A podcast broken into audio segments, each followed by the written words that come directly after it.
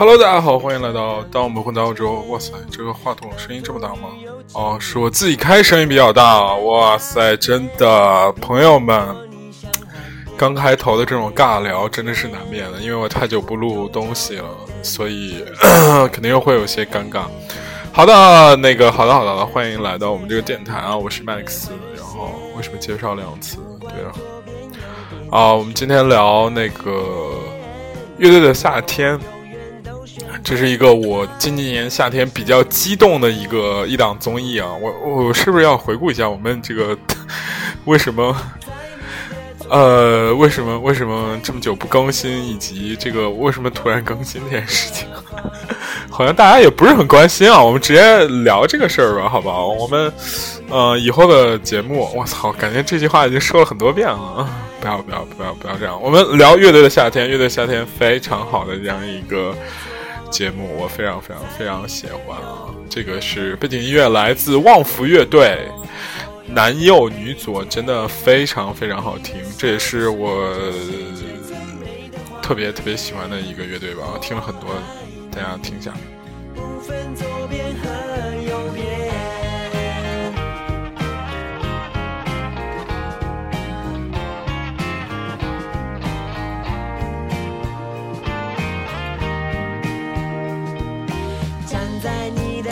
离你的心近一点，站在你的右边，心跳想让你听见。男左女右，千年不变，我们来改变。如果你想换变，我没有意见。不同角度的你，就像白天和黑夜。真的非常适合，就是那种毕业季，或者是跟情侣告白这种歌，就是他们的音乐都是这样的，然后就是很快乐，就是你任何时候听都觉得旋律很美，很幼，也不能说幼稚吧，就是很纯真的那种感觉。好，我们回到今天夏天的超级无敌的这个综艺《乐队夏天》，我非常非常喜欢啊。呃，对，中间还是先要跑个题啊，我以后可能我我给我们这个电台。起的调性就是新闻与娱乐与性，哇塞，是不是很高级？好不好？就很像那个那个一席的这个是吧？人文科技白日梦一样，我们就是新闻与性与这个新闻与娱乐与性这三方面人生比较有意思的事情。其实很简单理解，我以后就会说三方面：一个是世界发生的事情，一个是我自己的事情，以及最后一个就是外延。所以更新什么主题？我其实是给自己一个逻辑自洽就行了，好吧？然后就像这个，好，我们要开始聊《乐队夏天》。这是我第几遍说了，我我真的很喜欢这个综艺啊。呃，那个。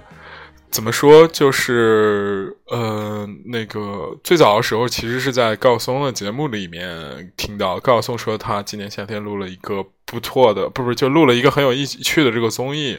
然后这个综艺可能会有吴青峰，然后有张亚东，然后有其他人来参与，然后真正回归到就是所谓他特别崇尚八十年代的那种摇滚激情的年代。后来吧。这节目其实第一看了第一季之后，我真的已经就不行了，真的，真的，真的。我首先要分享的这个东西，哎，现在怎么做节目，好像感觉自己写文章改变自己做节目这种调性，真的随便聊。就是能，我在微博里也说了这样相同的观点，就是能量密度这四个字的重要性。这能量密度大的东西，你其实其他的东西非常难跟它。媲美是媲美还是媲美？反正就是很难跟他比。就是我当时举了两个例子，就像第一季的那个《中国有嘻哈》和这个第一季的《创造一零一》，就是真的能量密度厚到某种程度啊！有很多人说，为什么现在的综艺？呃，都是请流量艺人，因为大家就是看流量艺人啊。其实，其实这个观点非常非常不正确。其实，大家一个综艺特别好不好看，有没有内容，有没有内涵，或者这些。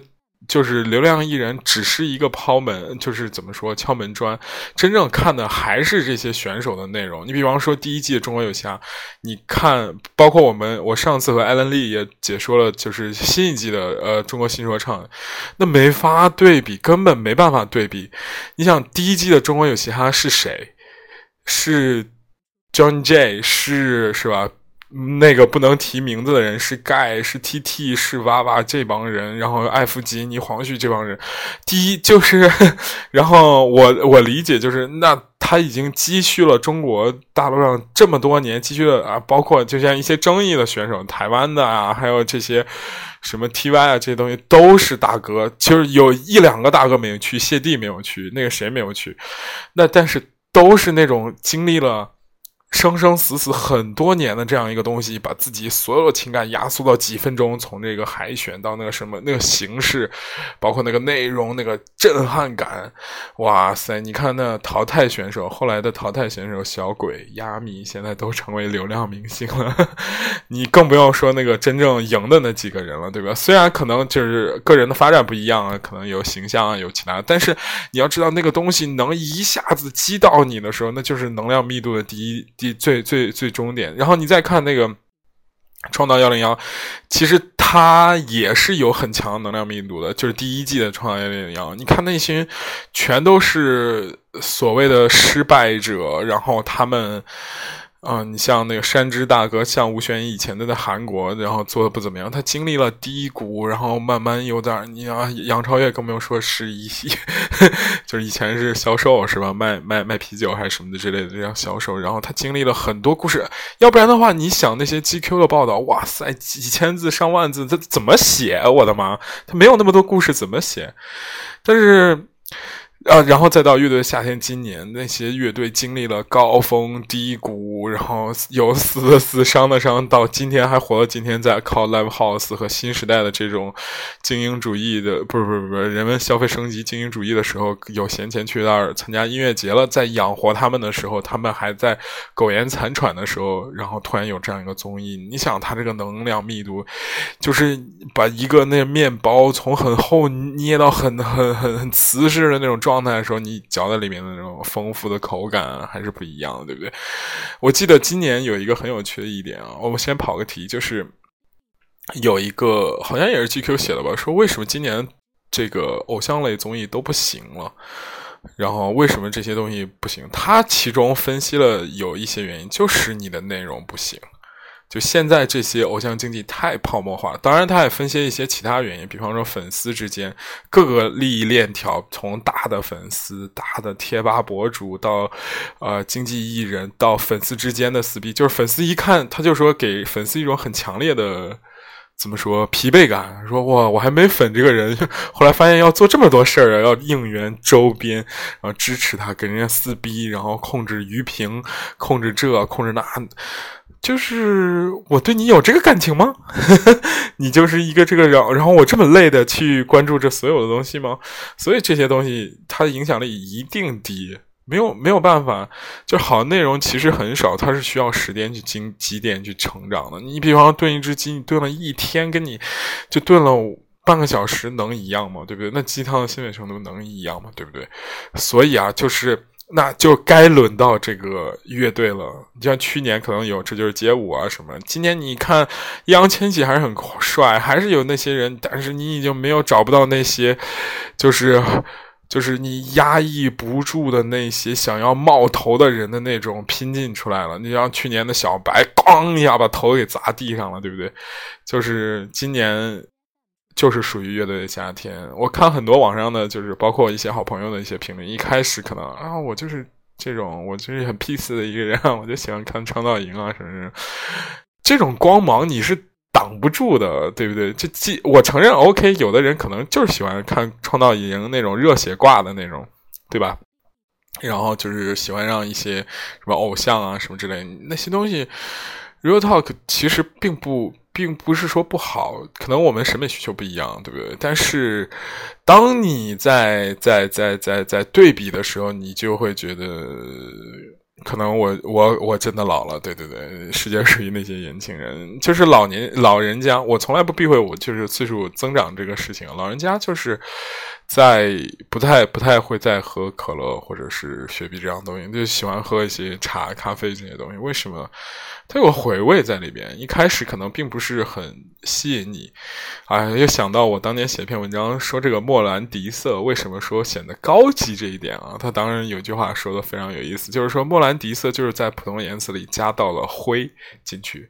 他说，并不是，这就是一种自信的。表现并不是说要第一眼吸引你，但是你知道，总有一天你会兜兜转转，会回到我身边。其实我是对自己自信的一种笃定。然后你看这个文人的解读，虽然很很很矫情啊，但是你就觉得很有意思。所以乐队夏天也是这样的时候。然后就是能量密度太厚了，太厚了，而且它积淀了这个，而且它这个这个节目，我觉得其实是有，就是挺。挺挺挺 bug 的一点就是，他把所有的这种音乐形式都汇聚到这里边了。就除了就是除了电音，其实电音也不能算没有吧。就是能用乐队演乐队演奏的，其实音乐形式很多啊。你看这次雷鬼、funky、摇滚、朋克、garage、emotion 什么都有，哇塞，包括。你这次重新绝对让我重新刷新认知很多乐队。你比方说之前的海龟先生，我以为他就是唱马卡瑞娜和那个那个男孩别哭的这种，但是这一次他改编那个日光一出来，包括痛痒，一开始可能有些人。可能就是很多人都有一些固执的偏见，就是包括我以前同事也写过一篇文章，就是在攻击着乐队夏天，就说：“哎呀，这不就是一堆中年来男人的这种，这怎么说？点燃他的激情的这种，怎么说？也不是激情吧，就是点燃他怀旧感情的这样一张牌嘛，随便玩一玩吧，对不对？对，最后他自己就闭嘴了。你看，真正。”搞情怀那一挂不行，他没有生命力的。这这这个艺术屌就屌在这点，就是说他不是说你越老越牛逼。你看过那个《波西米亚》这个片子不是片子的时候，你就知道真正牛逼的音乐人是不会重复自己，或者说。停滞不前的，他都是在会玩一些东西，就是在不断的进进取的进化自己的一些东西。除非你就是，反而我觉得你就是真正综艺挂是在不断重复自己，或者是没有什么太强生命力的。你看这一季的这个，呃，我不说别的，我说我这个干儿子，不说干儿子，就是我很喜欢的一个节目，就是《中国有嘻哈》。你会发现，那热狗也在那说，就嘚嘚嘚嘚嘚嘚嘚。嘚嘚嘚嘚嘚嘚嘚，就是一个 flow 一直在用，一直在用，那你就是在重复自己啊，对不对？因为他知道这 flow 可以，知道这个 auto tune 那个吴亦凡会喜欢，那吴亦凡有一天也不会也会改变他的喜好啊。这就是对这对对对一些东西的这个，因为谈到乐队，有一些人总会有一些固执的偏见，觉得他们就是一群其实并不是很火，并不是很有意思的人，就是。呃，伤春悲秋，感时伤怀，然后弄一些所谓，因为确实国内宣传也对这个乐队有不是特别公平，他们总是在仰望一个伟大的时代，就是所谓的就是那个魔岩三杰那个时代。我之前也写过一篇文章攻击这个东西，就是说为什么就是乐队不能往前走呢？为什么就一定要？凡是事事开始在提窦唯、提张楚、提何勇、提唐朝这些东西，当然他们是很帅的、很东西、很有内容的，但是其实啊说实话，它不适合现在的传播，或者是在现代人听起来不行。但是有的东西现代人听就是好的，而且他又保保留了当年的精神。为什么？为为什么没人去宣传这种东西？这就。很奇怪，这个放手这次特别惊艳我的歌，惊艳我的歌，真的惊艳我到了。来自九连真人莫欺少年穷。他前面不是特别出彩，但是情绪饱满，很饱满，很饱满。然后这个小号起的时候那种感觉啊，嗯，聊能量密度，第二部分会聊音乐性，然后第三部分外延聊一聊。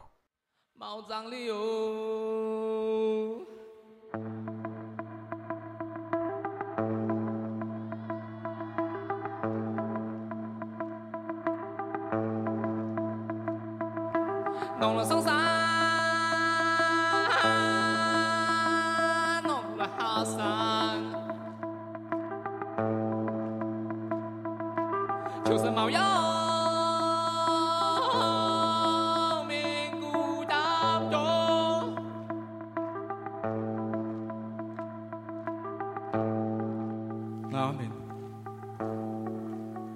出现头天，一见到就。遇见嘛，困线，放落，冇钱冇错路。不是空啊！以后俺有钱啊，我看见了，一天我就出头个你的。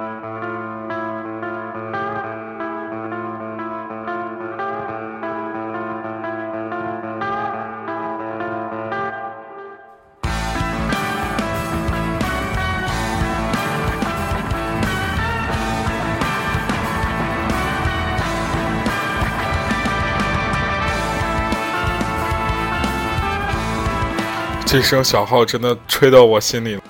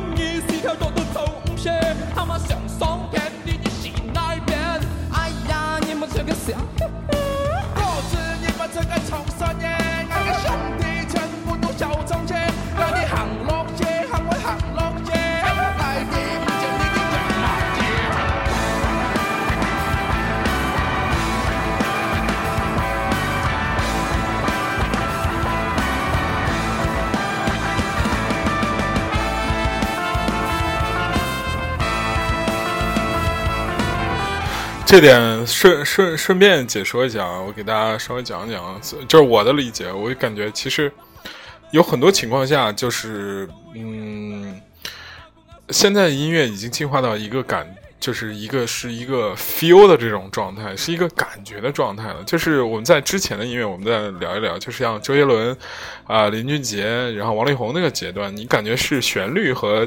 歌词很重要，就像那次姚谦老师说的那样，他就说歌词在那个 鲍比迪伦得了诺贝尔奖之后，然后突然觉成了一个专门的文学了，包括方文山，包括他，包括林夕，都是一个专门文学。那个年代就是很注重歌词，很注重旋律以及节奏的这样的一个，不不，就是旋律和歌词这两个，就是说白了，歌好听，然后旋律好听。歌好听，然后词有记忆点就行了，这样一个演。当然，我们这中间要划开一个人，就是周杰伦啊。周杰伦非常牛逼，他玩过很多音乐的感觉。但是到今天，你不是不是你回忆起你昨天那些歌，就会很清晰的知道那个歌怎么唱，怎么唱，怎么唱，怎么唱，怎么唱。但是有一刻你会发现，就是前几年吧，或者是更早一段时间，你发现学生们不爱去 KTV 了，然后。然后，第一是 KTV 歌没有那么多。第二，后来你发现你开始音乐层级往上升的时候，很重要一点就是你开始不注重这些东西了，你注重的是一个情绪，是一个氛围的这种感觉。这个就，这就是现代就是流行音乐的一个特点，就是我理解了现代流行音乐的一个特点。你看刚才那个歌，给你一种什么样感觉？九连真人的《莫欺少年穷》，他就讲了一个故事，但是。他是用方言讲那个故事，那你觉得这个词重要吗？他用方言讲，就证明这个词不重要。它代表的是一种什么？代表的是一种我地方的一种特色。你比方说东北话，就给人一种豪爽的感觉；然后北京话给人一种很。我不知道每个人都有理解，河南话可能给人一种比较土的感觉，他那个话也有一种另类的土的感觉，就是一种乡间小道里边，你碰见了一个这样的一个这个，嗯，也不知道办喜事儿还是办丧事儿这样一群人，对不对？哎，他就给你那个感觉，他不具体说什么可能不太重要。然后你看他的歌名叫《莫欺少年穷》。对吧？但是我们听不懂他在说什么。我们能不能感受到他就是有一种那种小镇里边，但不是那种西北小镇，反而有点像东南小镇的那种感觉。就像像东莞里面，我们可以看到贾樟柯，就是那个那个电影叫什么？就是描写过那种东莞的那种工人的那种感觉，然后在乡间，它有一些可能，我不是说东莞色，就是情色方面的，就是那种很特奇怪的现象。比方说，一个男的技工可能会有四五个女朋友，为什么？因为那边女工比较多，找不到男性对象。然后就是好像在描述一些社会事件的那种感觉。然后他突然用小号往上一顶一拉，然后你就突然觉得，哎呦我的妈呀，这个意思就是说，其实你又。又想到了一些，就像吴晓波老师说的，就是那种。呃，像余秀华这样的人，或者是像那种，呃，就是工工人诗人的那种感觉，就是工人阶层很会写诗的那种感觉的那些人，他在干着平凡的工作，但是却有很深刻理想的这种人，这就是九良真人给你带来那种感觉。哎呦，这个时候你就突然感觉到自己这个社会大同，然后就是享受到很多，就是类似于就那种精神层次很高，但是他干了很平凡工作这样人，可同时你又想到一些精神。境界相当粗俗，然后他妈的就是，但是很很有钱那种暴发户的那种感觉吧。然后这种多方面交织，就交织了他那个小号的声音。小号是一个非常高级的乐器，这样说可能不太不太有点刺耳。说乐器哪有高低？我就是他在这里出现的时候是。跟他前面那个音调相配的，嗯，和呈现出一种非常奇妙的状态，这就是。我比较喜欢的，当然也不是我总结出来了，就是很多人总结出来，就是现在的一种比较流行趋势，就是所谓的地方经验加国际表达。很明显的一个例子给大家举出来，就是毕赣，对吧？毕赣的电影，你看他就在那儿拍贵阳那点小事儿，贵州不是不是不是什么凯里那些事情，但是他表达的很高级，表达成了王家卫那个高度，我的妈呀！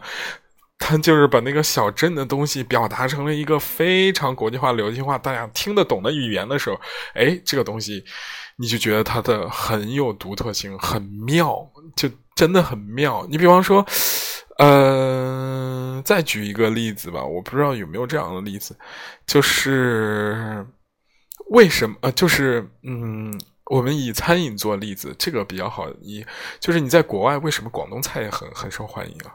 对不对？它既有地方特色、地方经验，就是广东菜那些汁儿啊、什么料啊、偏甜的口感啊，等等等等等，却有也有国际化的表达。为什么？它用的东西都是海鲜，你知道吗？在欧洲，就海洋、地中海气候很发达，那个广州菜很容易在那边出菜。那为什么成都菜、四川菜在欧洲或者在中国都很流行呢？它也有地方经验，就是它的那个料很重。当然，这一点我们还有切磋空间啊！因为我很多朋友 为什么一说菜就好像突然很饿啊？然后你就是很多朋友就说川菜其实很高级，就是有什么吊汤啊什么什么。但是我认知的大众定义上的川菜，就是它真的就是很地方的一个东西，它有很重的料，它是吃料的一个菜，就是花椒、大料、香皮香叶是那个东西，包括一些我好那个外国人。朋友都说这个东西吃不出来食材的本味了，已经，但是它给人了很强的雅感，这就是四川菜，包括就是那种料的这种感觉，它是另外一种美啊！你不能说就是，我有时候就在想，你比方说一个女生，不是这样打比方，一个人吧，她不是很好看，但是化妆之后惊艳到你了，你说这难道不美吗？我当然就像那个。跳推舞那个地塔什么万提斯还是什么的那个人，对不对？他常年保持自己的束腰，他自己很痛苦的，对不对？他是被就是男性也不能说男这样吧，就是人类进化选择出来一个女性标识符号的性幻想符号的这样的一个东西。你但是你能说它不美吗？对不对？所以我们不争论这个说地地地图炮这东西。我们回归到音乐啊，就是这个地方经验加国际表达，真的非常非常棒啊！就是我这我现在开始说的就是其实偏偏偏我喜欢的音乐性的一样东西啊，就是你可以发现这个。这次的东西很有意思，当然我这次没有下那几个比较有音乐性的东西。呃，我再说两个乐队，一个是 Click Five，还有一个是，呃，哎，对，下了海龟了是吧？哎，听一首海龟的歌，这这是真的惊艳到我了。海龟的歌《日光》，这改编这个苏打绿的歌，两个都特别喜欢乐海龟。我之前还好，只喜欢的觉得是个流行乐队啊。啊，对，说到流行啊，又有新的话题，我们一会儿开。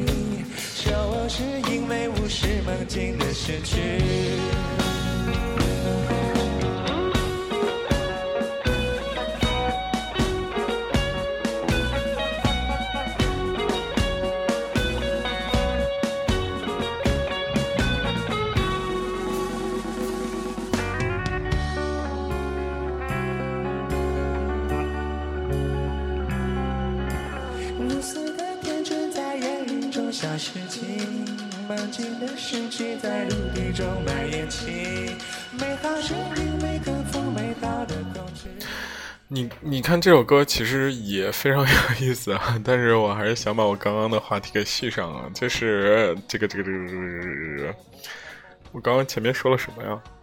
反正我是想说一下陆先森啊，陆先森真的很有意思啊，很有意思，很有意思，很有意思。陆先森刚出的时候还是蛮，我承认啊，我也喜欢过那个时代的春风十里啊。我有一天发了一条微博是这样说的：“春风十里这首歌啊，一开始听着有点俗，确实有点。”这是我最喜欢他那个这一幕，就是这个海文先生这改编这首歌这一幕，有一点歌剧感的这种恐恐怖意味和荒诞意味。很有意思，我们接着聊陆先生啊。我第第一次意识到这个陆先生的这个表达是他这个赛赛段到第二天第第第二期的时候，第二期的时候陆先生上场了嘛，然后他妈唱完之后，没想到一致的恶差评啊，一致差评，就在那说了一个，确实他那个唱歌那人也挺逗的，就是说生活不易，让我们这个继续努力，是不是？希望你能找到一首歌。希望你能找一个人怎么怎么样。陆先生是有流量了，很多人很喜欢陆先生。我曾经也很喜欢，我现在也不讨厌。我不能说我我现在很讨厌，说他们很低级或者占鄙视链高顶端，在那个什么，呃，来俯视他们。其实我不是这样的人，原因很简单，我自己打脸了。我一开始在朋友圈发，我说他妈的，终于有人这个这个讨厌陆先生了，是不是？后来。然后第二天，然后这个有些时候啊，真的人要积德 是吧？积德行善。第二天我就加了一天的班加了一天的班真的很疲惫，疲惫。早从早到晚开始盯啊，然后最后要给媒体安排通稿啊，等等等等等等等，弄一大堆事情，然后弄到晚上十点，这时候我自己回家，然后我又按动了那个网易云音乐上那个键，然后这个时候他就说是所不，我说所有的酒。都不如你，噔噔噔噔噔噔噔噔噔噔噔噔，然后你自己真的就莫名其妙的时候就被那个情绪给感动了。所以我不，我这个陆先生这个争议事件很有意思，有的时候有的就是也算是这个节目的一个亮亮点吧。他作为乐队圈里现在最大的流量，在也不是最大的，就是比较有流量的一个。一个乐队，然后被淘汰了，然后得到一致差评，然后大家就就是就说什么这这那那这，然后但是嗯嗯，总之我我觉得很有意思。一开始自己在审美的角度上说，哎，这个东西有点俗啊，然后有点大流行啥的，结果第二天就被打脸了。就是嗯，我我很享受这种状态，我觉得这个很有意思，就是你的一些精神方面的享受。我不知道大家有没有试过，那天我在微博上也发了这个东西哈。大家好了，我就安利这么久了，就是那个欢迎大家关注一下我们微信公众号。当我们混到欧洲，有一些我的文章会在上面发，就是很长很长的，就是真的有想的过的一些东西的文章，然后在上面发。还有一个是微公众号是不微博是蒲程程，然后大家多多留言啊。就是有一天晚上我回家了，回家之后我躺在沙发上，躺在沙发上，然后就是打开一瓶啤酒。我第一次感受到就那种不开灯的那种放松感，我不知道大家有没有这种体会啊？就是你不开灯，家里黑着一片，然后手机也不开，然后这时候透过那个窗户，天还是其实没有你家黑，可能外边有光光光学污染，然后这时候很安静，然后。嗯，倒一杯啤酒或者是气泡水，然后在那喝，然后什么也不想，突然什么也不想，就突然放空那种感觉，哇，超爽！这个时候再刷一会儿抖音，是吧？生活就真的疲惫且快乐，就是那种感觉。然后，哎，我为什么要说这个？我要倒回去听一下。啊，对对对，我想说的是，就是精神方面一些享受，然后跟你生活的融合。就那天我不开灯嘛，对对啊，以后就把事儿先说完，不开灯，然后那放音乐，然后屋里漆黑一片，然后听着那那些很有意思的音乐，就像刚放的那首海龟先生的《日光》啊，等等等等。然后这个不是海龟先生，海龟先生改编的苏打绿的《日光》，是不是这种东西的时候，你就哇。第一次感受到音乐和生活的这样的一个融合，然后就是非常非常的美妙啊！还有一次是另外分享一个经验，就是那天突然刷到一条抖音啊，我只必须说我自己原来居然没想过这个问题啊，就是苏打绿特别著名一一句歌词：“就算大雨让整个城市颠倒，而我就算大雨让这个城市颠倒，什么怀抱是吧？不能。”啊，就反正你有没有想过，我什么是就算大雨让这个城市整个城市颠倒？后来我看那个抖音，我才知道这个原因，原来就是就是就是就是在水中看这个城市是反着的嘛，对吧？就算让这个大雨让整个城市颠倒，有的时候这个东西你解释起来好像很。直接、简单、干瘪，但是你要知道，吴青峰写这个歌词的时候，那个东西很难的。你你怎么不写出来？这就算大雨让整个城市颠倒，这个是一个大雨，是一个虚构的东西，让整个城市颠倒，只是因为你看到里面的倒影。那时候你可能会编出来一些很俗的句子，所以。这个歌词的这个美感真的是太棒了，然后我当时就说，就算大雨让整个城市颠倒，你仔细揣摩揣摩，他怎么写的出来的这个东西？就像那天你那儿那个那个那个那个那个呃说那个方文山，天青色等烟雨，天青色等烟雨，一个颜色在那儿等雨的，而我在等你。你当时想想，我的妈呀，这词里怎么写出来的？真是就是。某种程度上来说，人们的偏见也在这儿。就是有些人词人写的真是太优秀了。就是我就是我，天空嗯不一样的焰火，天空海阔，要做不一样的泡沫。你说我的妈呀，这个太多意义在里面，你有太多解读可以去解读了。就是天空海做要做不一样的泡沫，我的妈！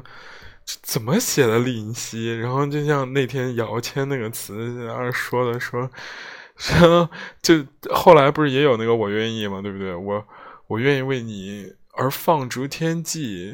你看他那个情绪感往里头推的推推推推的很厉害厉害那种感觉，恨不得马上狂奔向你，大声的告诉你我愿意我愿意为你我愿意为你而放逐天际。我什么？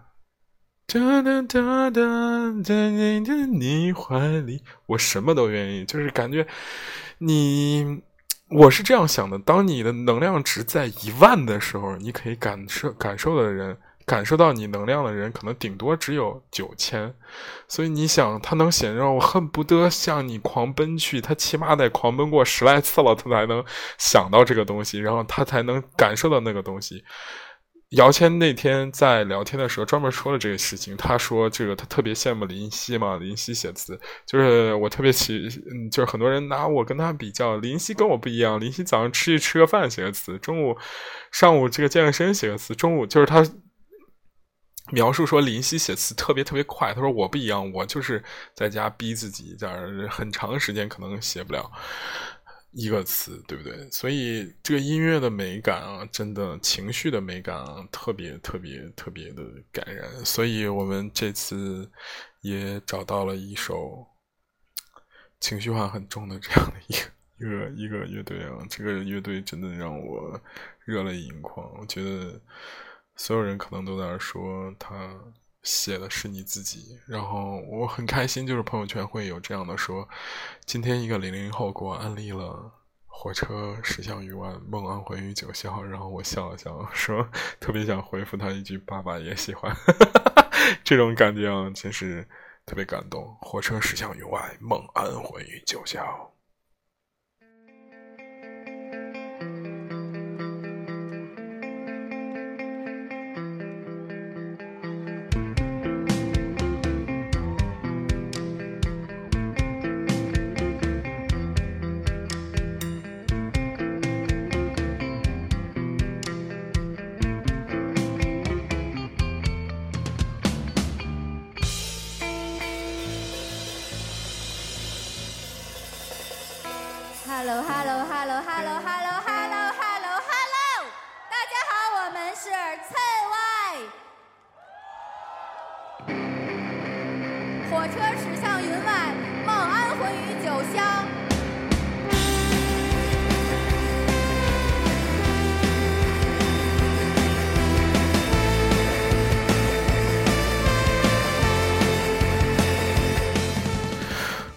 不说别的，我们从故事的角度讲，人家两个乐队核心以前谈过恋爱，然后现在，然后分开了还一块玩儿，然后这个是单身妈妈，你就想中间经历了各种丧，你就说这歌能不好听吗？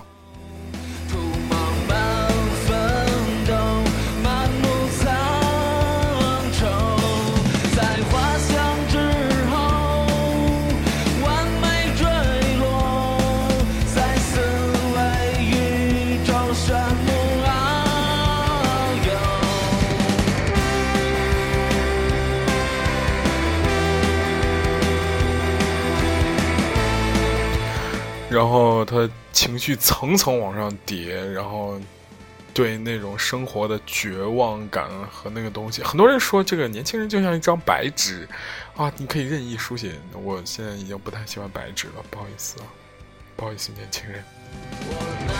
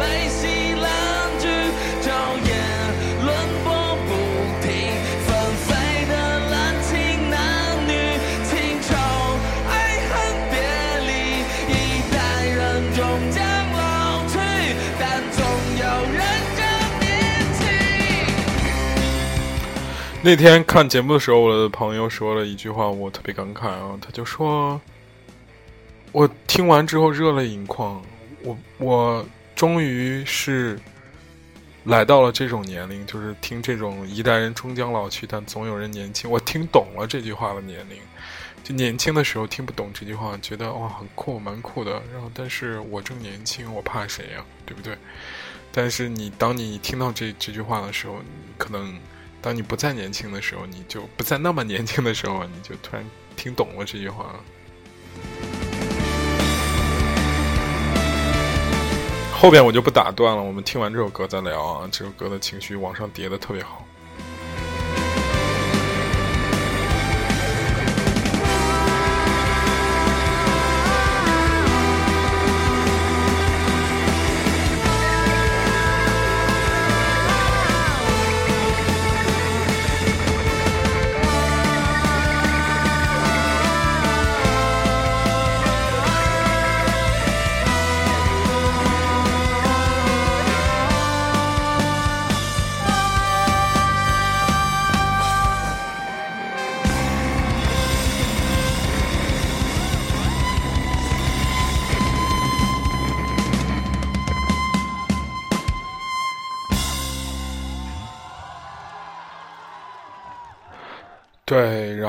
这首歌是不是 真的特别棒，是吧？我们音乐性接着来啊，真的这一首也是来自柳州的乐团旅行团，我特别喜欢啊！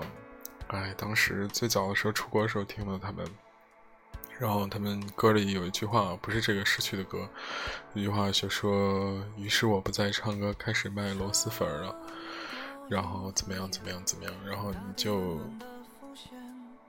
我不知道为什么，就是我今天上午跟同事说，我说就是作为一个留学生，就是我说你有没有感觉我这个人话很多啊？然后他说有一点，为什么？他说我说我就跟你说，我说我在国外的时候，可能一年不不不一天可能跟人家说不了几句话，特别是周六周日的时候，所以我当时录电台，然后你当时。你听到这个旅行团的时候，他的情绪也真的非常饱满呐！我的妈呀，就是实实在在的生活真的很动人啊。当然，装扮装点过的生活也很动人，但是实实在在生活更动人啊。旅行团，然后当时为了他们，我买了很多螺蛳粉。其实我不是特别喜欢吃那个笋，在腌过之后有一种怪怪的味道的那种，好像是。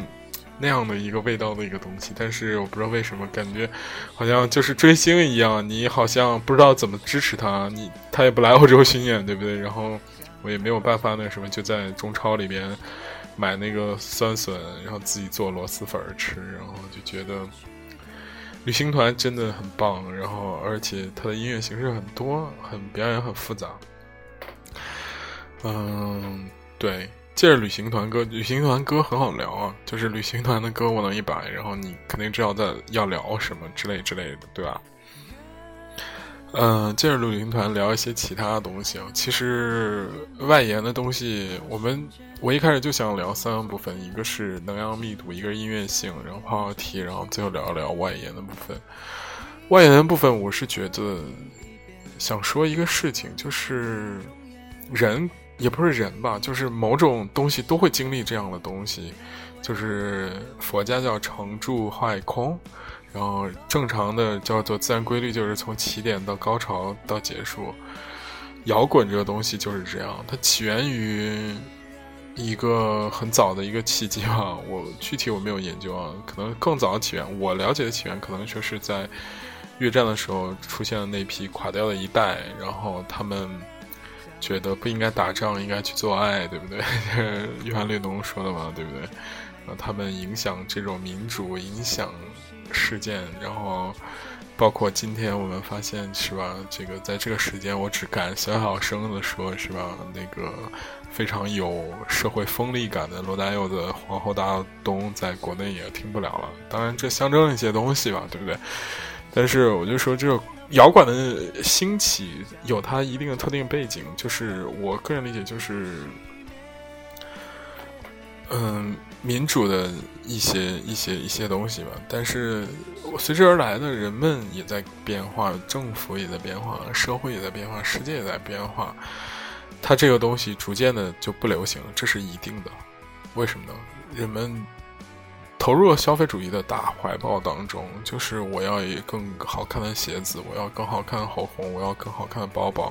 那谁还去关注思想方面的东西呢？对不对？你这个东西到底是这样还是那样？你的这个国家是这样还是那样？你看，你只我只敢说这样和那样啊，这些东西的时候，那那这个音乐形式注定确定是没有力量的，对不对？那当年他他敢唱一无所有，他敢唱黄河大道东，或者敢唱的亚细亚的孤儿的时候，那你那你这个国家或者什么，就肯定是在那种状态，对不对？嗯，是，然后一路走下坡路，也不能说走下坡路吧，变得更加娱乐化吧，或者音乐的音乐性开始走向另外一个方面，它跟思想性、文学性的关联性不高了，开始让你有成为一种就那种嗯，relax 或者是。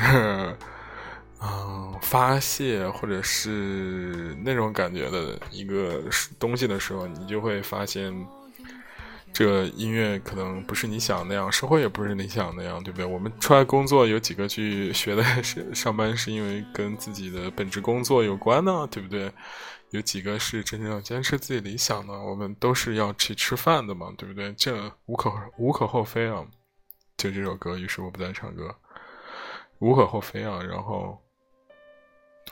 然后这个时候，人都会有一些淡淡的失落感吧，就是说，哎，于我们听众来说，就是淡淡的失落感；与他们那种乐队人来说，可能就是一个生死的事情。我们乐队不要唱了，让我们去上班了，对不对？你看他们就会，那个新裤子的彭磊也说了，这个，哎，我们后来去上班了，然后我最后还弄了一个新锐导演奖，是吧？你觉得？但是他说我们，嗯。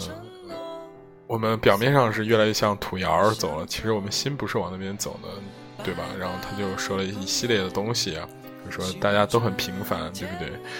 然后并没有有大火什么，然后就觉得很伤感嘛，对不对？就像这首歌一样，听一秒钟啊。于是我不再唱歌，开始买新的生活，买到了。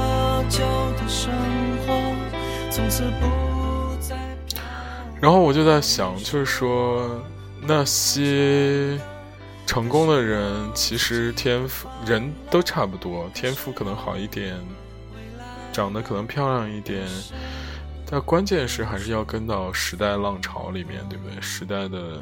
这个时候需要你的时候，你上你能出来的时候，那你就是成功；不需要你的时候，你使劲那个什么时候，也没有什么意义，对不对？就是，所以我觉得百分之九十的人大概率的大很多情况都是失落的。